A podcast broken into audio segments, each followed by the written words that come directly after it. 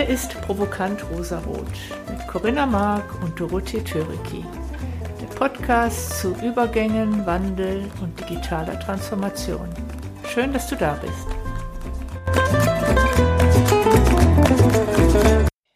Hallo, herzlich willkommen. Hier ist Provokant Rosarot. Hallo Corinna. Hallo Doro. Wir haben heute ein richtiges Buzzword äh, Thema, nämlich das Thema agiles Arbeiten und Agilität, möchten aber natürlich kein Buzzword Bingo betreiben und haben dafür einen Gast bei uns, der aus einer reichen Erfahrung sprechen kann, was agiles Arbeiten denn so in der harten Realität bedeutet. Unser heutiger Gast ist Scrum Master in einem Digitalisierungsprojekt bei der DKB Bank Außerdem ist er selbstständig zu diesen Themen. Scrum und agiles Arbeiten, gibt Schulungen. Und bevor er das gemacht hat, war er noch zwei Jahre in Lateinamerika, hat dort in Argentinien, Peru und Mexiko gelebt. Also ein spannender Gast. Herzlich willkommen, Robert Lüders. Schön, dass du da bist. Hallo in die Runde. Vielen Dank für die Einladung. Robert, wir fangen, wir fallen direkt mit der Tür ins Haus. Äh, ich habe dich vorgestellt, du bist Scrum Master. Daran schließen sich eigentlich zwei Fragen logisch an. Die erste ist, was ist Scrum? Und die zweite ist, was ist ein Scrum Master? Und ich würde sagen, wir fangen mal mit der ersten an. Was ist denn eigentlich Scrum und was hat das mit Agilität zu tun? Das ist natürlich eine gute Frage. Ne? Scrum ist ja auch eines dieser Buzzwords, die immer benutzt werden, ähm, wenn es um Agilität geht. Und ganz oft wird eben geglaubt, dass Scrum und Agilität äh, das gleiche ist. Und ähm, da kann ich gleich mit dem ersten äh, Missverständnis mal aufräumen.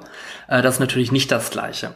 Wenn man die beiden voneinander abgrenzen möchte, kann man sagen, ähm, kann man das zum Beispiel vergleichen äh, mit einem Supermarkt. Ne? Wenn du in den Supermarkt reingehst, Doro, was, äh, was ist denn das Erste, was du da siehst? Obst. Was die erste Abteilung? Ja, Obst. Obst, ganz genau, ganz genau. Ne? Und da gibt's ganz viele verschiedene Obstsorten. Ne? Da haben wir Äpfel, da haben wir Birnen, da haben wir Orangen. Und ganz ähnlich ist es mit der Agilität und Scrum. Ähm, Agilität ist einfach dieser Überbegriff und darunter sammeln sich ganz viele verschiedene ähm, Obstsorten an Rahmenwerken, an agilen Rahmenwerken. Da gibt's dann eben Scrum, äh, da gibt's aber auch noch Sachen wie Kanban, da gibt's DevOps, äh, Extreme Programming, da gibt's ganz, ganz viel. Und Scrum ist einfach nur das äh, bekannteste Obst, wenn du so willst. Das ist quasi der Apfel unter den agilen Rahmenwerken. Und ähm, das ganze äh, Rahmenwerk wird dazu benutzt, um Produkte zu entwickeln. Ähm, man hat nämlich festgestellt, es macht durchaus Sinn, ähm, wenn man ein Produkt entwickelt, sich nicht an Tag A hinzusetzen, einen Plan zu kreieren äh, bis Tag Z und diesen Plan dann eins zu eins über die Jahre umzusetzen. Nein, man hat festgestellt, es ist viel, viel sinnvoller, diesen Plan in kleine Häppchen aufzuteilen. Das heißt, an Tag A planst du für Tag A und schaust, dass du am Ende des Tages ein kleines Stückchen Produkt, ein kleines Stückchen Funktionalität fertiggestellt hast und holst dir dann Feedback da drauf. Und dasselbe machst du an Tag B, an Tag C, an Tag D, um so peu à peu an ein richtiges Ergebnis ranzukommen. Das ist die Idee dahinter. Ich spiele jetzt mal des Teufels Advokaten und sage, das kann doch gar nicht funktionieren, wenn ich der Kapitän oder die Kapitänin eines Schiffes bin und ich möchte von Hamburg aus nach Buenos Aires fahren. Dann habe ich einen Plan, und zwar einen sehr genauen Plan, wie ich denn von Hamburg nach Buenos Aires dahin komme. Und da kann ich nicht am zweiten Tag meine Mannschaft fragen, bin ich denn auf dem richtigen Weg? Das kann doch alles so nicht funktionieren, Robert. Das ist ein wunderbares Beispiel, denn ähm, in deinem äh, Beispiel sagst du ja schon, das festgelegte Ziel, das ist Buenos Aires. Und ähm, da würde es dann auch gar keinen Sinn ergeben, dann unbedingt nach Scrum zu arbeiten, denn du weißt ja schon ganz genau, wo du hin willst. Ne? Du weißt, äh, du willst nach Buenos Aires. Aber ähm, jetzt stell dir mal vor, ähm, du möchtest ja einfach nur nach Lateinamerika in irgendeinen Hafen. Das ist äh, so deine grobe Vision, wo es hingehen soll. dann macht es durchaus Sinn, immer mal wieder zu schauen, okay, äh, wo muss ich denn meinen Plan anpassen? Also ähm, vielleicht stelle ich fest, in Buenos Aires, da unten ähm, gibt's gerade äh, Regenzeit, es ist äh, kein schönes Wetter, du willst äh, überhaupt nicht ähm, in den Sturm geraten, also äh, kontrollierst du deinen Plan. Die grobe Vision hast du, Lateinamerika ist das Ziel, und dann äh, sagst du, okay, dann passe ich meinen Plan an und äh, fähr, fährst jetzt doch lieber nach äh, Rio de Janeiro, denn da hast du gutes Wetter. Oder vielleicht sogar ist agiles Arbeiten wie ein Christoph Kolumbus, der sagt, da muss irgendwo eine Landmasse sein. Ich glaube, die liegt in dieser Richtung. Es gibt einige Hinweise, die dafür sprechen, dass wenn ich Richtung Westen segle, dann werde ich irgendwann auf eine Landmasse treffen. Und was mir dann bis dahin passiert, da sehen wir dann mal bei, wie der Kölner so schön sagt. Wenn ich dann nach Tag, weiß ich nicht, 20 auf einmal auf irgendeine Landmasse stoße, dann muss ich erstmal gucken, ist das überhaupt der Kontinent, den ich suche, oder ist das vielleicht bloß eine kleine Insel, die mir zufällig da im Weg liegt? Und ich weiß vor allen Dingen ja nicht, was mich da erwartet oder? Also ist das vielleicht. Du, du sprichst genau das Richtige an. Es geht hier um die Unsicherheit. Also du weißt nicht genau, wo die Reise hingeht. Äh, da ist sehr, sehr viel Nebel, durch den du durch musst, äh, sehr, sehr viel Unsicherheit, sehr viel Unklarheit. Und äh, dementsprechend macht es eben keinen Sinn, so weit im Voraus zu planen, denn ähm, deine Sichtweite, die ist nur sehr, sehr eingeschränkt und sehr kurz. Und da kommen dann eben äh, die agilen Rahmenwerke, zum Beispiel Scrum ins Spiel, weil dann sagst du, okay, ich plane eben nur so weit, wie ich gucken kann. Und wenn das eben nur 50 Meter Sichtweite sind, ja, dann nehme ich eben nur diese 50 Meter Sichtweite als Planungshorizont. Corinna, ich guck mal so ein bisschen in deine Richtung. Ich habe das so gerade im Geiste vor mir, die Führungskräfte in deutschen Unternehmen und die haben es ja immer sehr gerne mit KPIs und Zahlen und wir nehmen uns was vor und wir müssen ein Ziel erreichen. Das ist dann aber irgendwie, glaube ich, kommt bei denen nicht so gut an, oder? Also ich kann mir nicht, ich kenne ganz wenige Führungs, klassische Führungskräfte, mhm vor allen Dingen in, in Vorständen, die so sagen, ja, dann gucken wir mal, wir, wir segeln mal los und dann gucken wir mal, was uns da begegnet. Das, das mögen ja so die klassischen Unternehmenslenker, es sei denn, sie heißen Jeff Bezos, aber ansonsten mögen die das nicht so arg, oder? Hm, ich glaube, das ist schon ein bisschen differenzierter zu betrachten.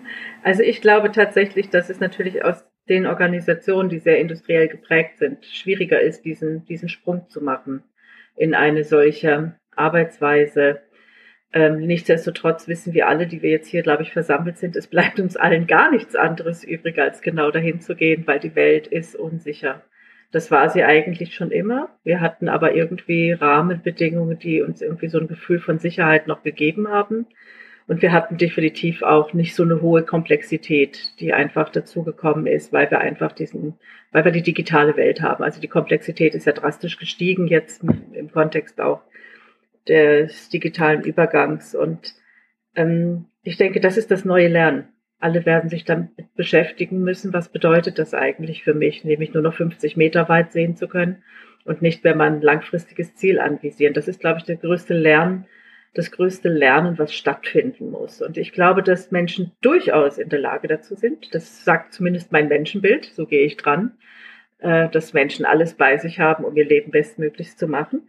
Aber ich glaube, dass dieser Paradigmenwechsel nicht so einfach zu bewältigen ist und dass man auch gut daran tut, sich an der Stelle einfach Sparringspartner zu holen, um einfach immer wieder einen Blick drauf zu haben, wie bin ich denn eigentlich gerade unterwegs?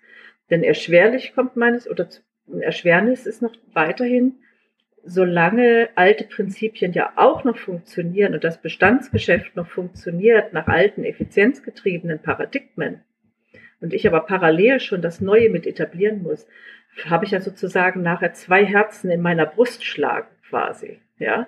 Und das ist, glaube ich, auch eine Wahnsinnsherausforderung eigentlich. Und ich glaube, also das, was jetzt der Robert schon beschrieben hat, ich glaube, das zeigt sehr, sehr deutlich, in welchem Spannungsfeld man sich befindet. Und ich glaube, dieses, wie schalte ich um? Es braucht viel, viel mehr Dialog in den Organisationen darüber. Viel, viel mehr Dialog. Weniger das Orientieren an KPIs und die haben natürlich immer noch eine Relevanz, solange das alte noch. Robert, wie ist deine Erfahrung? Du hast mehrfach heftig genickt, das können unsere Zuhörer jetzt nicht sehen. genau. Also bei KPIs bin ich immer vorsichtig, denn äh, eine KPI äh, verliert quasi in dem Moment äh, ihren Wert, ähm, in dem sie zur KPI wird. Ähm, zumindest ganz häufig ist das der Fall, weil eben ähm, ja der Glaube besteht, dass man daran Erfolg messen kann. Ähm, die Teams, die dafür verantwortlich sind, wissen das, sorgen dann dafür, dass alles getan wird, dass diese KPI eben gut aussieht. Und ähm, an anderen Ecken und äh, Kanten fällt äh, ja, Arbeit herunter, die sonst auch Mehrwert gestiftet hätte. Also äh, das kann, kann durchaus schwierig sein mit diesem. Darf ich ganz kurz was dazu sagen? Sehr gerne. ich stimme dir ja völlig zu, ja, aber mhm. ich glaube, in der alten Welt, in der alten industriellen Welt hat man sich auf KPIs geeinigt. Jetzt ist die Frage, investiere ich noch großen Aufwand, um mein altes System noch zu verbessern? Mhm. Ähm, oder sage ich einfach, mach doch einfach weiter wie bisher, aber fangt an, in Dialog darüber zu gehen, macht das denn eigentlich jetzt gerade noch Sinn vor dem Hintergrund, dass wir was Neues etablieren? Mhm. Also ich stimme dir grundsätzlich zu, äh, diese Zahlen, die haben eine vermeintliche Sicherheit gegeben, ähm, sind aber nicht wirklich eine Sicherheit gewesen, aber man hat es so eingeübt. Und meine Auffassung ist einfach, bloß keinen Aufwand mehr in das alte System stecken, um das irgendwie zu verbessern. Das wird irgendwann eh auslaufen und damit sterben auch diese KPIs weg oder der Umgang damit und lieber in das Neue investieren. Da bin ich voll bei dir. Ne? Also das, ähm, das wird irgendwann so kommen, diese vermeintliche Sicherheit, die eben mit den KPIs suggeriert wird, die existiert natürlich äh, immer weniger, beziehungsweise es fällt immer eher auf, dass, äh, dass eine, ja, falsche Sicherheit ist, ähm, in die man sich da begibt und äh, dass unsere Welt eben dann doch viel komplexer geworden ist. Und ähm, ich habe da immer ein schönes Beispiel, äh, wenn man eben diese Komplexität erklären will. Ähm, man soll sich einfach nur mal vorstellen, man ist Restaurantbesitzer in den 90ern. Und dann äh, überlegt man, okay, was könnte heute mein Tagesangebot sein? Und äh, man äh, kann mal in der Küche nachfragen, man kann bei der Bedienung nachfragen, äh, man schaut in ähm, ja das Angebotenheft äh, vom Supermarkt und sieht, ach, guck mal, da gibt's äh, Schnitzel im Angebot, Pommes sind im Angebot, keine Frage, was das äh, Tagesangebot wird. Ne? Es gibt halt Schnitzel mit Pommes. Äh, zack, äh, Häkchen dran, ähm, 90er Jahre wunderbar. Und jetzt stell mal vor, du bist heute Restaurantbesitzer du willst dein Tagesangebot Schnitzel mit Pommes verkaufen und da ist überhaupt kein Interesse, ne? weil ähm, das ist ja gar nicht äh, vegetarisch, äh, vegan ist es auf keinen Fall. Ähm, dann überlegst du, okay, äh, hole ich mir jetzt das vegane äh, Schnitzel als Tagesangebot? Äh, stellt sich gleich die nächste Frage, ist das denn überhaupt glutenfrei? Und ähm, wenn du nur Gemüse anbietest, dann äh, ist es vielleicht nicht mal Bio und schon hast du äh, gar keine Chance mehr, ein Tagesangebot anzubieten, wo die Frage auch wirklich die Nachfrage auch wirklich vorhanden ist. Ne? Unsere Welt ist da viel zu divers geworden, als dass du noch ganz einfach ähm, Entscheidungen treffen könntest als Führungskraft, ähm, die dann eben auch äh, funktioniert. Und was du dann machen solltest, ist mit den Bedienungen, mit deiner Bedienung reden, weil die den täglichen Kundenkontakt haben, die bekommen mit, was passiert an der Front, wenn man das so ausdrücken will. Und da kann man dann wirklich sich die Informationen holen, ähm, die nützlich sind und äh, am besten sogar noch die Entscheidung für das Tagesgericht dann an die Bedienung geben, denn ähm, im Endeffekt äh, kann das äh, durchaus zielführender sein. Ich mag dieses Beispiel, es zeigt sehr schön, auf was es ankommt. Jetzt reden wir ja heute über den Begriff äh, Agilität und Scrum. Und ich habe dich ja vorgestellt, dass du Scrum Master bist. Kannst du mal beschreiben, vielleicht auch indem du bei diesem Beispiel mit dem Schnitzel oder der, dem, dem Tag, der Auswahl des optimalen Tagesgerichts, äh, was macht denn dann Scrum Master äh, in dieser Welt? Was macht der denn anders als, als eine klassische Hierarchie?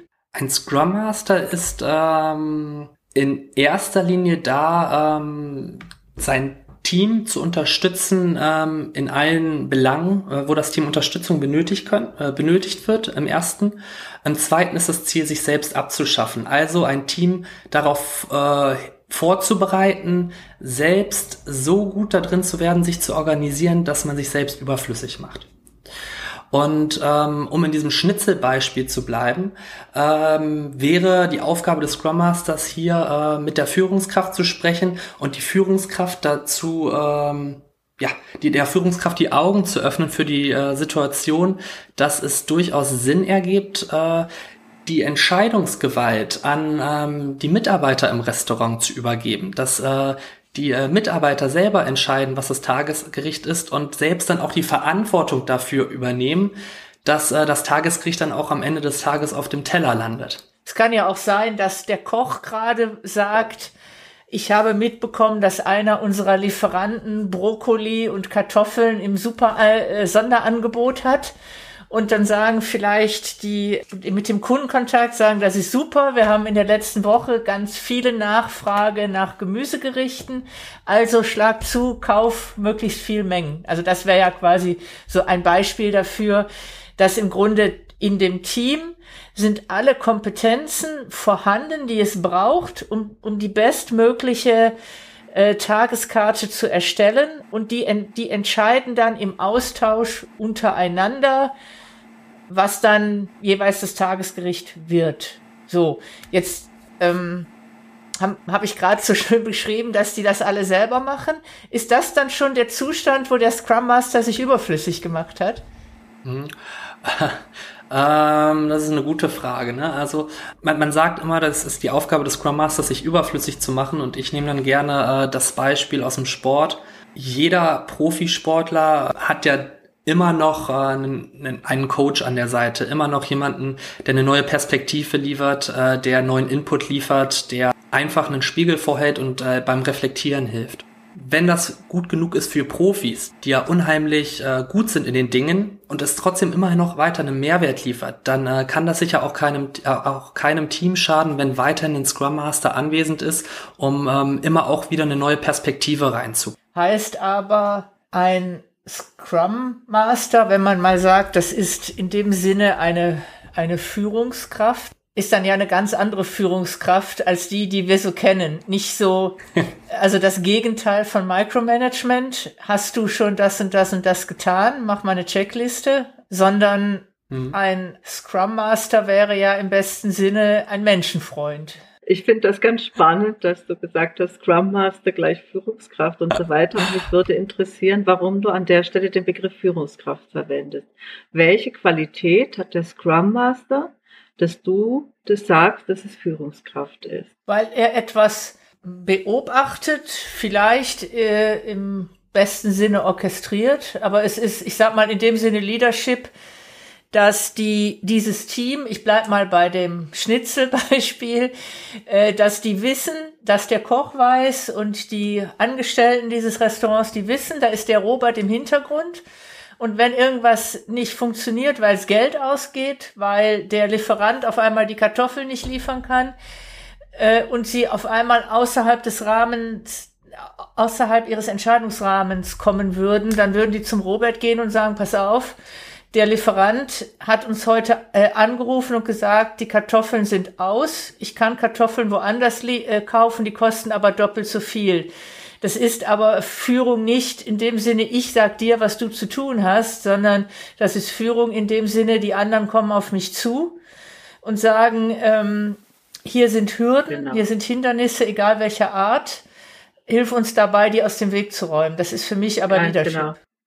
Ja, Genau, ich glaube, das war nur ganz wichtig, dass das an der Stelle mal gut verdeutlicht wird, weil ich glaube, es ist tatsächlich ja dieser neuere Ansatz im Kontext von Führung oder Leadership, wie wir heute hören, oder wie ich es auch manchmal sage, Leader as a Host eigentlich. Mhm. Ich glaube, das ist ganz wichtig an der Stelle auch zu verdeutlichen. Aber Robert, ich bin da jetzt mal so zwischengegrätscht. das ist äh, vollkommen okay, weil ähm, ihr habt ja gerade schon über eine wesentliche Aufgabe vom Scrum Master gesprochen, äh, und zwar das Beseitigen von Impediments, wie es so schön heißt, ne, von Blockern und Hindernissen. Wenn jetzt eben äh, die, der, der Koch auf einen zukommt und sagt, die Kartoffeln äh, kosten heute doppelt so viel, dann ähm, guckt der Scrum Master, wie er eben unterstützen kann, dass, äh, dass man vielleicht woanders Kartoffeln herbekommt oder äh, dass es dann am Abend irgendwie Kroketten gibt. Ne? Dass, äh, dass eine Alternative gefunden wird. Das ist auf jeden Fall eine Aufgabe. Die andere Aufgabe ist ja auch, das hast du gerade, glaube ich, äh, wenn ich dich richtig verstanden habe, in so einem Nebensatz erwähnt, es geht ja auch darum, die Menschen zu bet ja, betrachten. Das hört sich so ein bisschen wie so ein Spion an, also im, im, im besten Sinne des Wortes, äh, sondern zu sagen, zu erkennen, welche Fähigkeiten hat dieser individuelle Mensch und wo kann der noch eingesetzt werden oder wenn dir das aktuelle Projekt zu Ende ist, äh, oder wie kann der sich weiterentwickeln? Gehört das zu den Aufgaben eines Scrum Masters oder ist das einfach nur Teil des Menschenbildes in der agilen Welt? Das Weiterentwickeln gehört auf jeden Fall dazu. Ne? Also, dass man eben Menschen ähm, begleitet, schaut, ähm, wo, wo dieser Mensch steht, äh, wo dieser Mensch sich äh, eventuell auch hinentwickeln möchte.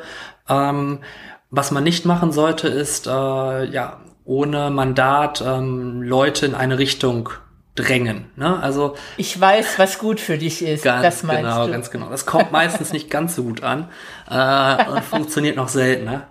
Mhm. Also ein gewisses Mandat braucht man natürlich. Ne? Und da muss man natürlich auch erstmal hinkommen, denn ähm, auch agiles Arbeiten, ähm, auch Scrum, das ist nicht unbedingt für jede Person das Richtige.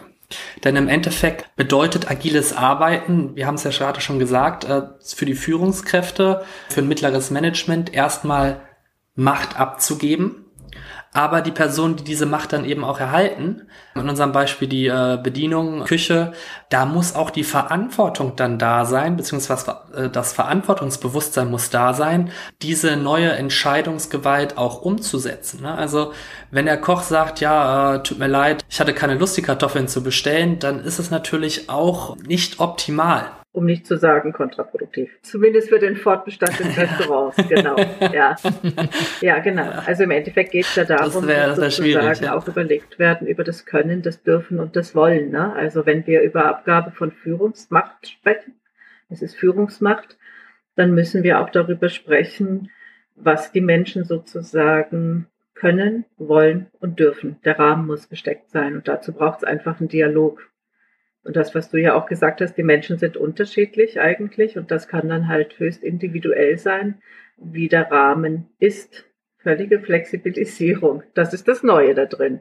Wir müssen uns viel mehr Gedanken darüber machen. Ich habe mal eine Frage. Äh, jetzt sitzen hier zwei Frauen, die sind eher Paradiesvögel für ihr Alter. Wir gehören zwar zur Boomer-Generation, aber ich glaube, wir haben, wir hatten schon, schon lange nicht mehr dieses, dieses Boomer-Mindset. Äh, und du, Robert, bist, ich äh, habe jetzt dein Alter, ich, ich kenne dein Alter gar nicht. Ich schätze, ich schätze mal, du bist Ende 20. Genau, genau. Das war im Rahmen dessen, was okay ist. Ja, also du bist, du bist Ende 20. Mer spürst du einen Generationen, ich will nicht sagen Konflikt, äh, oder ist das blödes Schubladendenken? Weil ich meine, wir reden ja jetzt auch miteinander. Das ist eine schwierige Frage, weil wir uns ja auch alle äh, in unserer Bubble befinden, wie das so auf äh, Neudeutsch heißt. Und ich habe alles Mögliche erlebt. Klingt jetzt so, als wenn ich mehr als äh, 29 bin. Äh, aber ja, alles Mögliche habe ich schon erlebt, kann ich euch sagen. Aus allen Generationen. Ähm, der große Wille und die Bereitschaft, äh, agiles Arbeiten zu leben. Aber es gibt genauso viele äh, Personen in meinem Alter, denen der Firmenwagen und der Status am wichtigsten ist. Ne? Das ist, glaube ich, von Generation zu Generation nicht unbedingt anders. Ähm, ich glaube, äh, so pauschal kann man das gar nicht sagen. Jetzt muss ich natürlich direkt nachfragen, schließen sich denn Firmenwagen und Scrum aus? Ich denke, es kommt auf die Prioritäten an, die man äh, sich im Leben setzt. Und äh, wenn die Priorität ist, äh, möglichst schnell einen Firmenwagen äh, zu fahren, dann ähm, bedeutet das im Normalfall ja auch schnell in der Hierarchie aufzusteigen. Und oftmals wirkt es ja so, dass man eben die Hierarchiestufen aufsteigt, indem man eben viel gesehen wird, indem man sich selbst natürlich in Position bringt. Und das geschieht in Scrum natürlich eher weniger, denn dort äh, geht es darum, dass ein Team glänzt. Finde ich ganz spannend, weil das, da reden wir natürlich sehr stark über Unternehmenskultur. Und natürlich, wenn du in, äh, ich sag mal, die klassischen Unternehmen Banken, Automotive, die, die ganzen Automobilhersteller, auch sowas wie Bosch, Continental, BASF, also you name it, die ganzen DAX-Konzerne. Das sind Hierarchien, Punkt. Und natürlich steigt man da klassisch auf. Äh, nichtsdestotrotz, alle reden von der Transformation und die kommt auch gerade. Die Frage ist ja tatsächlich, was wird denn, was ist denn wichtig in Unternehmen, die vielleicht morgen erfolgreich sein werden und welchen Führungsstil haben die? Und es gibt ja durchaus auch Messgrößen für eine andere Unternehmenskultur. Ich kann ja, ich kann ja auch im agilen Messwerte im weitesten Sinne. Die müssen jetzt nicht die klassischen KPIs sein, aber ich kann ja schon auch dokumentieren, wie erfolgreich waren denn die Projekte, die ich als Scrum Master gemacht habe oder auch im, im rein im Sinne der Mitarbeiterförderung. Wie haben sich denn Menschen entwickelt, die, die von meinen Leadership-Fähigkeiten oder mit denen ich zu tun hatte im weitesten Sinne? Ich glaube, was du beschreibst, ja, Firmenwagen würde ich dir zustimmen, ähm, ist heute immer noch die Hierarchie. Ich würde mal ein Fragezeichen dahinter machen, ob das morgen noch der Fall ist. Corinne. Ich glaube, ich setze mal ein bisschen zum Sprechdenken an. Wenn ich, ich habe ja mal BWL studiert, Ende der 80er Jahre oder in den 80er Jahren beginnt und in die 90er Jahre hinein, weil ich ziemlich sehr das Studentenleben genossen habe und schon gearbeitet habe. Ich habe da eine ganze Menge gesehen. Und als ich 89 ähm, habe ich mein erstes Praktikum gemacht und das habe ich äh, interessanterweise tatsächlich in der Personalabteilung machen können. Und es war eigentlich ein Novum, Praktikum zum damaligen Zeitpunkt in der Personalabteilung zu machen. Man hat Praktikanten in verschiedensten Bereichen gehabt, im Marketing, im Einkauf, im Controlling, aber sicherlich nicht im Personalbereich. Das war dann damals so die Zeit, da starteten die Unternehmen mit den ersten Personalentwicklungsprogrammen. Davor war das noch gar kein Thema, dass man Mitarbeiter entwickelt.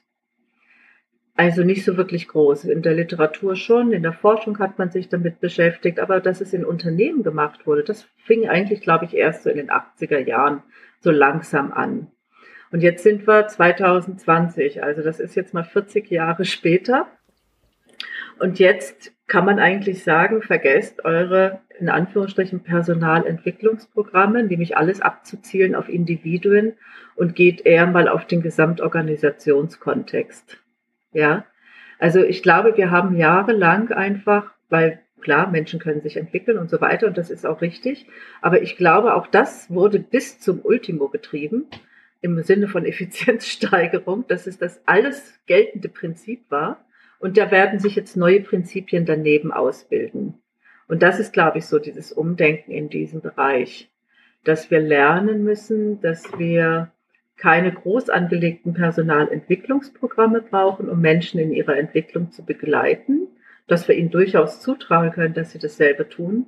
Wenn es uns als Organisation oder wenn es Organisationen gelingt, den Kontext derart zu gestalten, dass es eine Wirksamkeit oder eine Wirkung gibt auf den Menschen, sich in einem bestimmten Verhalten zu zeigen. Und das ist letztlich auch menschliche Entwicklung. Aber wir haben lange gedacht, wir müssen die Individuen entwickeln, damit Organisationen sich entwickeln. Und heute rede ich vielleicht eher darüber, lass uns Organisationen entwickeln und die Kontexte gestalten, damit Menschen sozusagen das Optimum aus sich selber herausschöpfen können. Robert, du bist die ganze Zeit am Nicken. Ich, ich denke, das ist einfach eine, eine nächste Evolutionsstufe. Es hat jahrelang gut funktioniert, dass, dass man sich am Ende der 80er anscheinend dazu entschieden hat, äh, kommen wir fördern das Individuum und äh, sorgen dafür, dass das Leistungsorientierte, was ja so ähm, im Mittelpunkt steht, dass das Leistungsorientierte ähm, unsere Organisation voranbringt. Und jetzt merkt man eben, okay, äh, Hero Culture, wie es so schön heißt, äh, der einzelne äh, Held, äh, der kann eben auch nicht alles wuppen. Und ähm, im Endeffekt braucht man eine Gesamtorganisation, ein Team, das das äh, Ganze managt. Und dementsprechend ähm, denke ich, ist das der natürliche nächste Schritt ähm, von vielen Organisationen. Mir fällt gerade noch was ein an der Stelle. Ich glaube auch, das war dieses Bestreben, den Mensch wieder ein Stück weit mehr ins, in Fokus zu nehmen, diese Person, Personalentwicklungsprogramme. Weil es halt wirklich, also wir kennen ja auch diesen Begriff, zumindest Doro und ich, wir kennen den wahrscheinlich noch, so eine Nummer zu sein. Ne? Wir haben alle unsere Personalnummern bekommen in unseren Festanstellungen, das gibt's mit Sicherheit heute noch. Aber es war auch so ein geflügeltes Wort, ich bin hier nur eine Nummer.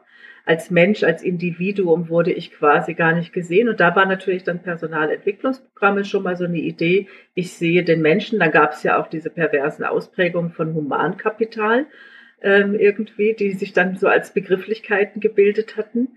Ähm, und jetzt sind wir ja in, sozusagen in diesem Übergang von dem Digitalen, wo der Mensch ja wieder wirklich Mensch sein kann. Das heißt, wir müssen jetzt auch nicht mehr am Individuum quasi optimieren, sondern können uns jetzt wirklich auch anderen Aufgaben zuwenden, weil der Mensch sich quasi sozusagen mit sich selber auch wieder gut in Verbindung bringen kann und so wieder sein darf.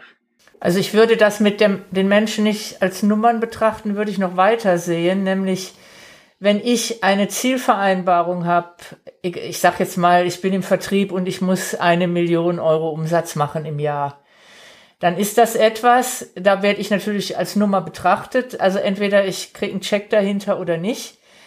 Äh, was dann gern gemacht wird, ist entweder ich habe äh, Kunden, die sind gerade so gut und der Zufall ermöglicht es, dass ich vielleicht die Million schon in einem halben Jahr voll habe und jeder gute Vertriebler wird dann sagen, wie sind denn, äh, was verdiene ich denn, wenn ich mehr als eine Million krieg? Äh, wenn, äh, sagen wir mal, ich krieg noch mehr Geld, wenn ich eine Million zweihunderttausend mache und danach aber nichts mehr. Und ich habe die eine Million zweihunderttausend im Oktober, dann werde ich die Systeme so bedienen, dass ich scheinbar bis Dezember genug zu tun habe, aber im Grunde genommen mache ich, ich überspitze, aber mache ich Ferien von Oktober ja. bis Dezember.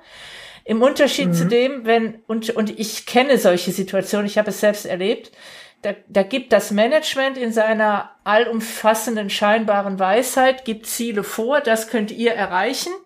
Und es gibt Leute im Team, die sagen, der Markt gibt noch viel mehr her. Äh, aber ich habe ja überhaupt keinen Anreiz, es zu tun, also nehme ich das gar nicht wahr. Es ist ein unglaubliches Potenzial darin, wenn ich den Menschen die Freiheit gebe, zu sagen, sagt mir doch, wie hoch legt ihr denn die, die Latte, die ihr überspringen könnt? Äh, ich hätte jetzt vielleicht gedacht, als Manager zwei Meter und mein Team sagt mir, nee, drei Meter schaffen wir locker. Oder ne, also in, in beide Richtungen. Wenn der Markt auch manche Dinge nicht hergibt, mhm. da sind wir wieder bei alten Geschäftsmodellen, wo diese Unternehmen, die frozen sind, wie Stephen Covey sagt, die zwanghaft versuchen, das, das den letzten Blutstropfen aus alten Geschäftsmodellen zu äh, ziehen, dann kommt dieses Micromanagement äh, ins Spiel. Ich gebe denen, meinen Mitarbeitern unrealistische Ziele, wohl wissend, das gibt's einfach nicht mehr her, aber ich versuche jetzt nochmal richtig Druck zu machen, während ich die Kreativität der Menschen etwas anders zu machen, ich komme wieder zu der Speisekarte, äh, wenn ich äh, weiß, es gibt gerade keine Kartoffeln, aber jemand aus dem Team sagt, das macht doch nichts, dann bieten wir mal Reis an, weil äh, Asia kommt gerade gut, ist gerade groß in Mode, dann ist das gar nicht schlimm, dass ich die letzten zehn Jahre Kartoffeln gemacht habe. Aber es gibt etwas Neues und die Kreativität der Menschen schöpft daraus. Don't treat people as numbers ist noch viel umfassender und noch viel schädlicher als das, was du gesagt hast. Das macht nämlich, das äh, schaltet das, das Denken des Einzelnen aus. Doro, was du da gerade angesprochen hast, äh, was ich da auch rausgehört habe, ist äh, dieses alte Menschenbild, äh, das jetzt auf ein neues Menschenbild trifft, das immer mehr in Organisationen Einzug erhält. Mitarbeiter ähm, werden nur motiviert mit einer Karotte vor der Nase das so ein Stück weit das alte Bild, hin zu ähm, ja, Mitarbeiter wollen selbst arbeiten, beziehungsweise wollen sich selbst in ihrer Arbeit verwirklichen. Und das ist natürlich ein ganz gewaltiger, ähm, ja, ganz gewaltiger äh, äh, Perspektivenwechsel, ne, den man dann eben vollführt.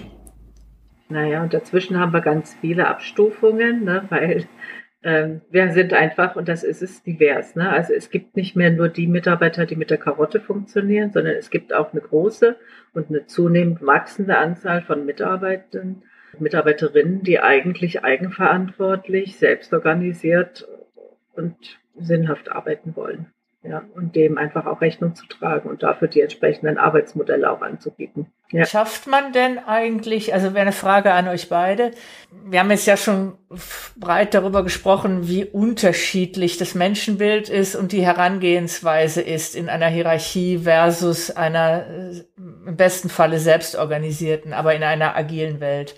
Kann denn ein, eine agile Insel in einer Hierarchie überhaupt bestehen? Äh, wäre die erste Frage und die sich daran anschließt, kann ich da überhaupt eine Transformation hinkriegen oder ist das entweder oder? Ja, natürlich geht das. Doro.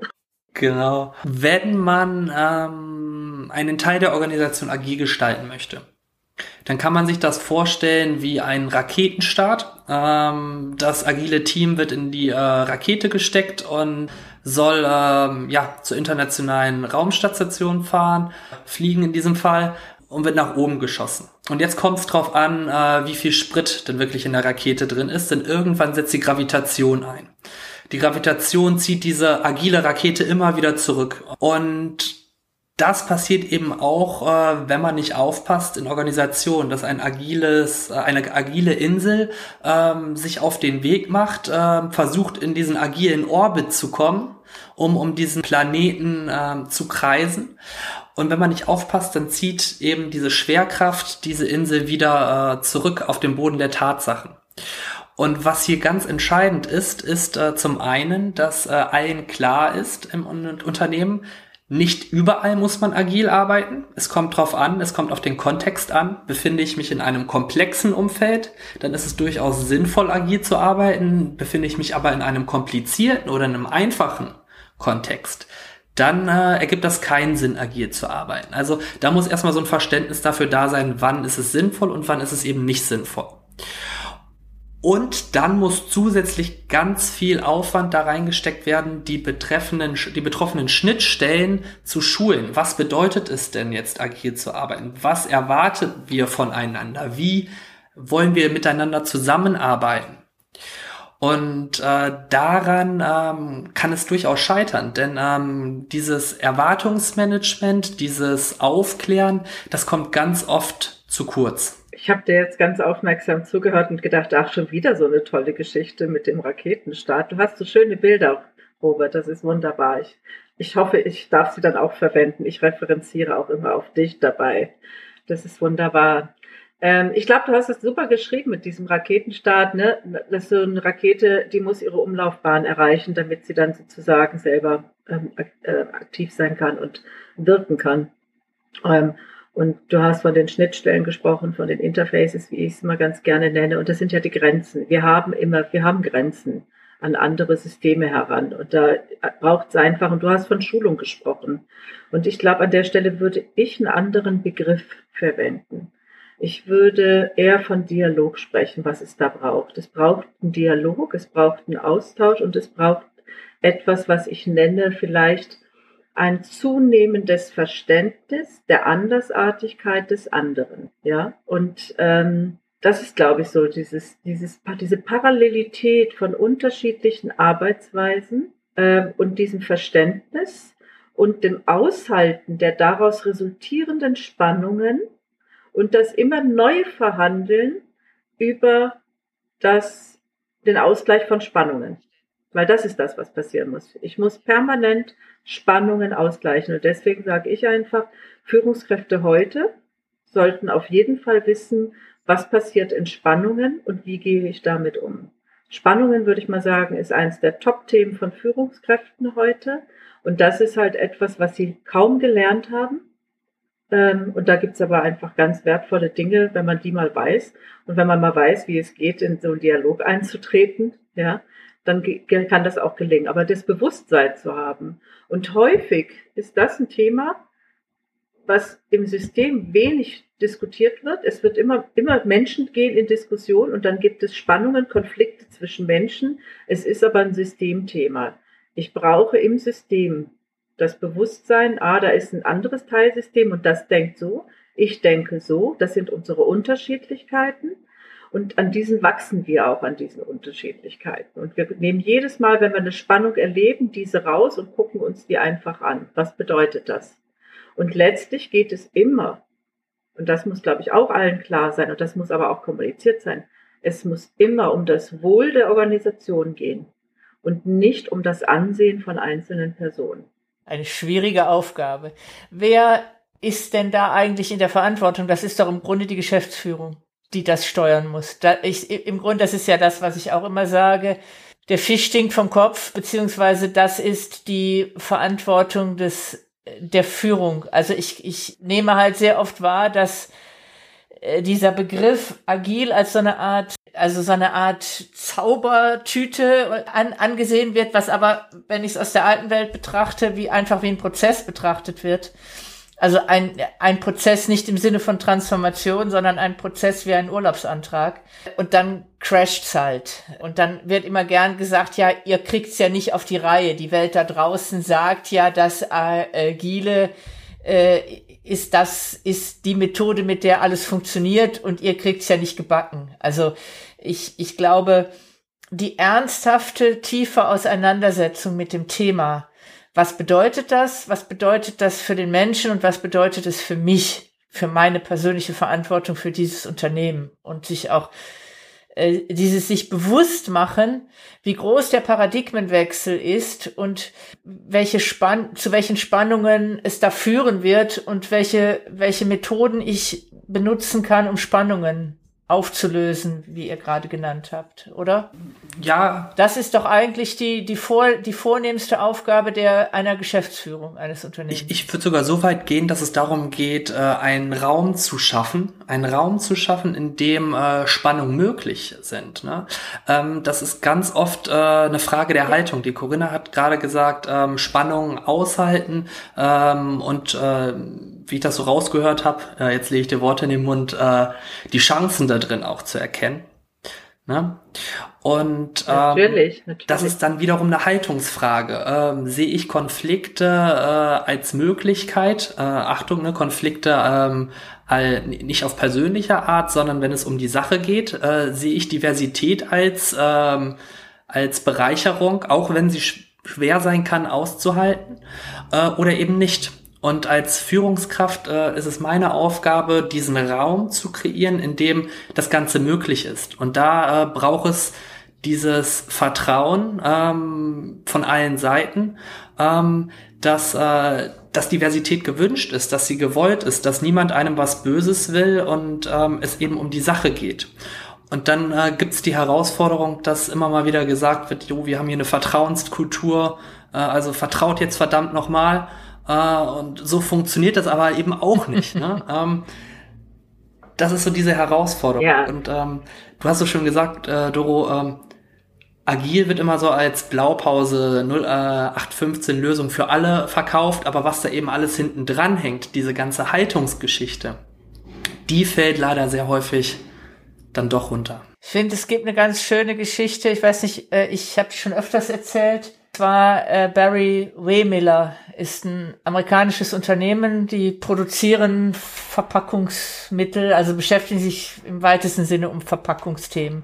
Ist also ein Produktionsunternehmen und der Robert Chapman, der CEO, der hat der war tatsächlich einer von den New Workern, die einfach vom Menschenbild her gesagt haben, ich habe äh, ich hab ein Unternehmen irgendwo in einer amerikanischen Kleinstadt aufgekauft und mir wurde bewusst, ich bin hier der Hauptarbeitgeber und da hängt wahnsinnig viel von ab. Wenn diese Menschen äh, ihren Arbeitsplatz verlieren, dann geht es dem, dem ganzen Ort schlecht. Und er ist sich einfach dieser persönlichen Verantwortung bewusst geworden. Das sind Menschen, für die ich hier Verantwortung habe. Und ähm, er hat gesagt, ich habe dann irgendwann erkannt, ich kann Menschen nicht als Zahlen betrachten. Und ähm, er beschreibt sehr schön genau das, was du gerade gesagt hast. Ich kann Vertrauen halt nicht einfordern. Wenn ich wenn ich jahrzehntelang als Nummer betrachtet wurde, dann kann ich auch als Geschäftsführer zu den Leuten gehen und sagen, so, wir haben jetzt eine Vertrauenskultur, die gucken dich mit leeren Augen an, weil die es dir nicht glauben. Du bist derjenige, der den Vertrauensvorschuss geben muss.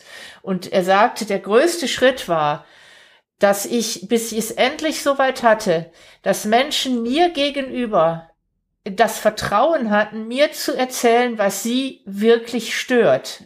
Und ähm, bis ich dann mal herausbekommen habe, dass es oft so triviale Dinge waren wie, warum redest du, lieber Rob, von einer Vertrauenskultur? Äh, und wir sind hier alle eigenverantwortlich. Wenn ich aber bei der Nachtschicht äh, meilenweit wegparken muss, obwohl die ganzen Geschäftsführungs- und Verwaltungsparkplätze frei sind, äh, warum? Kann ich nicht in der Nachtschicht parken, wo ich möchte, einfach da, wo frei ist? Oder äh, warum werde ich in alle Teile der Welt geschickt, wenn es darum geht, Feuerwehr zu spielen, weil was nicht funktioniert? Da habe ich die Freiheit, alles zu tun. Sobald ich wieder äh, an meinem Stammarbeitsplatz bin, wird mir vorgeschrieben, wann ich äh, Mittagspause zu machen habe. Und äh, da, deshalb glaube ich dir nicht, dass du das mit der Vertrauenskultur ernst nimmst.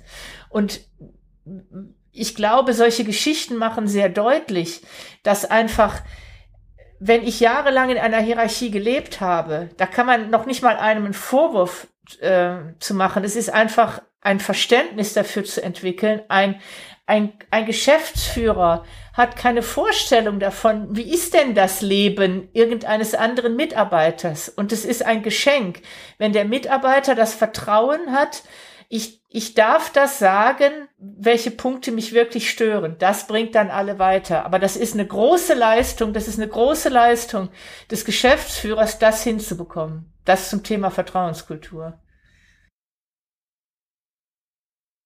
Deswegen, also Führung wird äh, im 21. Jahrhundert äh, nur schwieriger. Ne? Also früher konntest du noch selber Entscheidungen treffen und ähm, hast äh, eben die Informationen ähm, alle gesammelt und dann eben gesagt, wie es weitergeht. Und heute hast du diese, diese schwierige Aufgabe, diese, diesen Raum zu kreieren. Diesen Raum, in dem in dem ähm, so eine Kultur dann überhaupt möglich ist, beziehungsweise eine Kultur dann wirklich erweckt. Das braucht eine ganz andere Ausbildung für Führungskräfte. Jetzt ähm, würde ich fast sagen, weil die Stunde schon rum ist, würde ich fast sagen, Robert, das wäre noch mal ein Thema für einen nächsten Podcast. Ich weiß nicht, wie es euch geht. Ich habe die Zeit ist schon wieder rum und ich habe das Gefühl, wir haben die Themen nur angekratzt. Ähm, Vielleicht magst du ja nochmal kommen, Robert, und wir nehmen uns nochmal ein Schwerpunktthema raus. Ich hoffe, ihr da draußen habt heute schon eine Ahnung davon bekommen. A, zum einen, was bedeutet agiles Arbeiten eigentlich und wo sind denn da Hindernisse, Fallstricke und warum ist das nicht die totale Freiheit, wir haben uns alle lieb und wir umarmen einen Baum, sondern das ist äh, harte Arbeit und ist nicht immer nur schön.